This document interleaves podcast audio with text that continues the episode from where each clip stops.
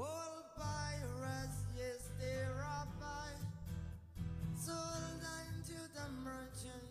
¿Qué más gente? Espero todos estén bien, soy Eli, bienvenidos a Historias Curiosas del Mundo y este segmento miércoles de música. Han pasado cuatro décadas desde que Bob Marley, ícono del reggae, murió a los 36 años víctima de un cáncer de piel. A pesar del tiempo transcurrido, Marley sigue siendo la voz de los desposeídos y perdura en el espíritu de protesta y la moral de sus canciones. Con One Love, Redemption Song y I Shot the Sheriff, hoy les hablaré de este músico jamaiquino que nos ha dejado un gran legado con su música. Algunos de sus temas considerados himno de paz, lucha, esperanza y descontento aún suenan en todo el mundo.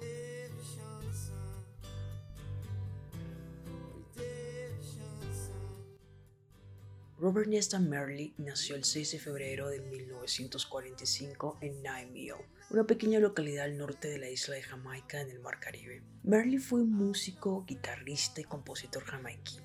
Durante su carrera musical fue líder compositor y guitarrista de la banda The Wailers entre 1964 a 1974 y Bob Marley's The Wailers en 1974 a 1980. Marley sigue siendo el más conocido y respetado intérprete de la música reggae y es acreditado por ayudar a difundir tanto la música de Jamaica como el movimiento Rastafari, del que era miembro comprometido a una audiencia mundial. Entre sus mayores éxitos se encuentran los sencillos de I Shot the Sheriff, No Woman No Cry, Jammin', Redemption Song y junto con The Wailers, Three Little Birds, así el lanzamiento póstumo de Buffalo Soldier. El álbum recopilatorio Legend, lanzado por Island Records en 1984, tres años después de su muerte, es el álbum de reggae más vendido en la historia con 15 discos de platino en Estados Unidos y más de 28 millones de copias en todo el mundo. Bob Marley era entonces un pacifista apolítico en Jamaica, un músico ya consagrado y un auténtico propulsor de la fe Rastafari. Bob Marley decidió participar en un concierto gratuito en el Parque de los Héroes Nacionales en Kingstown el 5 de diciembre de 1976 para promover la paz y reconciliación nacional y así ayudar a frenar la violencia. Pero sectores del entonces opositor Partido Laborista de Jamaica criticaron el concierto porque pensaban que estaba parcializado y en realidad era un acto de apoyo al primer ministro y líder del Partido Nacional del Pueblo. En ese entonces era Michael Manley, señalado como amigo de Bob Marley. De hecho, Michael Manley era el organizador detrás del evento. Después del anuncio del concierto, el gobierno de Manley convocó elecciones para el 15 de diciembre en un claro intento de sacar provecho político del mismo en plena campaña electoral.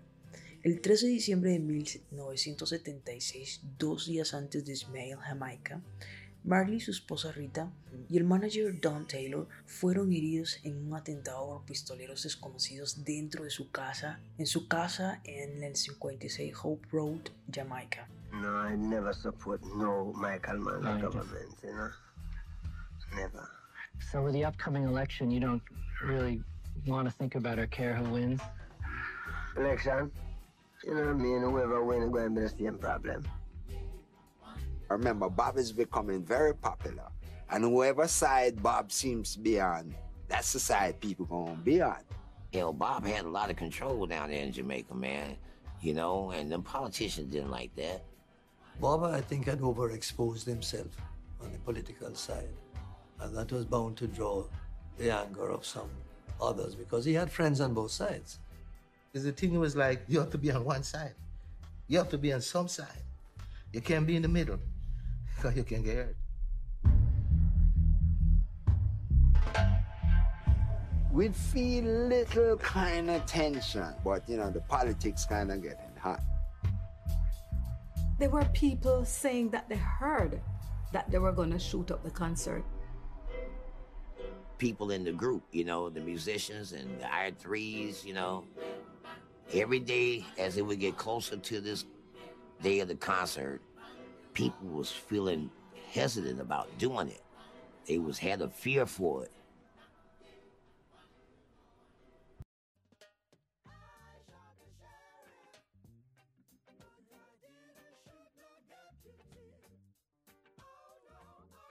Se piensa que el atentado fue una represalia de los sectores políticos que rechazaban el concierto por su supuesto carácter de apoyo al gobierno de Manley, Aunque algunos creyentes en teorías conspirativas barajan la posibilidad de que estuviese la CIA involucrada, ya que Michael Manley se había acercado mucho a la cueva de Fidel Castro. Dos días después del atentado, Marley se montó en la tarima y cantó. Cuando le preguntaron el por qué, él dijo, la gente que está tratando de hacer este mundo peor no se toma ni un día libre. ¿Cómo podría tomarlo yo? Fue la última presentación de Marley en Jamaica durante los próximos 18 meses. Temiendo otro atentado, dejó el país para irse a vivir a Londres, donde grabó su siguiente álbum, Exodus, uno de los más importantes de su carrera y del reggae. Lanzó en el verano de aquel año Exodus, consolidó el estatus internacional de la banda, permaneciendo en las listas de Inglaterra durante 56 semanas seguidas y teniendo los tres sencillos Waiting in the Band, Exodus y Jamming como grandes éxitos mediáticos.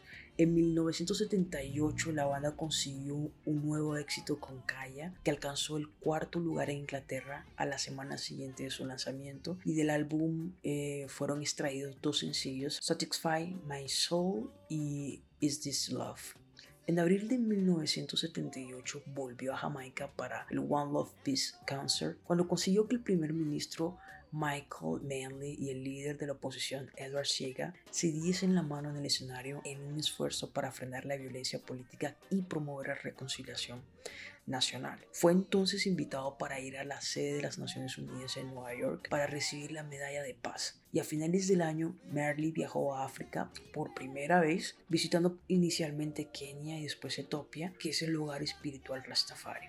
La banda había terminado recientemente una gira por Europa y Estados Unidos de donde sacó el material para el segundo álbum en vivo, Babylonia by Buzz Survival, y el noveno álbum de Bob Marley con Island fue lanzado en verano de 1979. En julio de 1977 se descubrió que se le había formado un melanoma legitinoso acral, una forma de melanoma en el primer dedo de su pie derecho y la elección encontrada en su dedo gordo es un signo típico de este tipo de cáncer. A pesar de su enfermedad, Marley deseó seguir adelante con las actuaciones programadas y no se estirpó el cáncer ni se puso en tratamiento. Participó de forma activa en la preparación de una gira mundial que tendría lugar en 1980. La intención era que el grupo Inner Circle actuara como telonero en toda la gira, pero después que su vocalista principal Jacob Miller muriera en Jamaica a causa de un accidente de tránsito en marzo de 1980, esa idea fue abandonada. El álbum Unrisen, producido por la compañía discográfica Island Records, fue lanzado en mayo de 1980 con su Redemption Song. Bob Marley parecía estar aceptando su condición mortal. La banda concluyó una importante gira por Europa, dentro de la cual dieron su concierto más multitudinario en Milán, al que acudieron unos 100.000 espectadores. Tras la gira, Marley regresó a Estados Unidos, en donde ofreció dos conciertos en el Madison Square Garden como parte del Uprising Tour. Poco después de su salud empeoró considerablemente. El cáncer se había expandido por todo el cuerpo.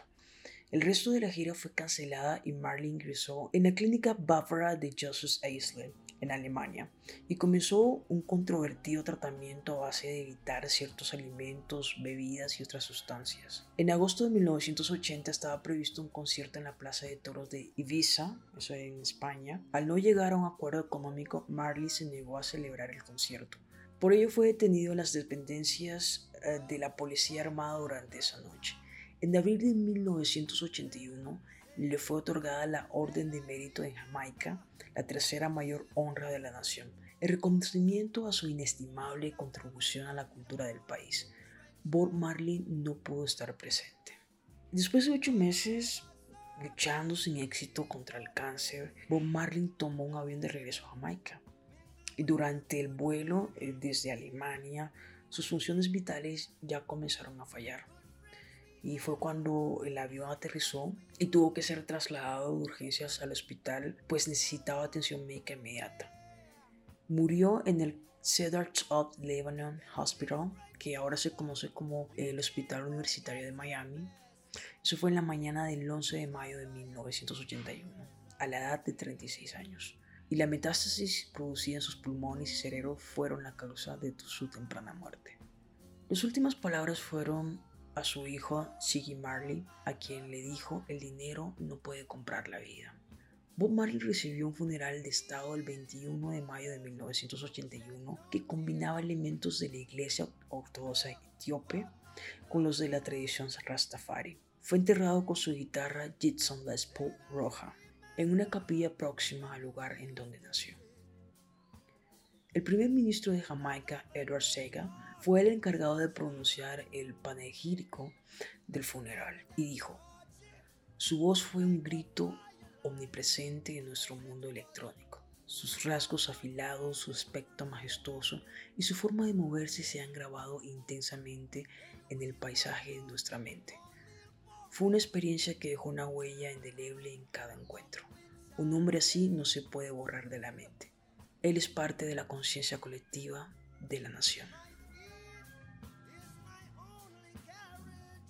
Espero les haya gustado este nuevo episodio, nos vemos en el próximo. Si te ha gustado no olvides suscribirte a este podcast donde estaré publicando contenido cada semana. Si quieres escuchar los episodios anteriores puedes hacerlo, es gratis por Spotify. También pueden encontrar por Twitter en Historias Curiosas del Mundo e Instagram en arroba historias rayita abajo curiosas 1 y dejar sus comentarios. Bye.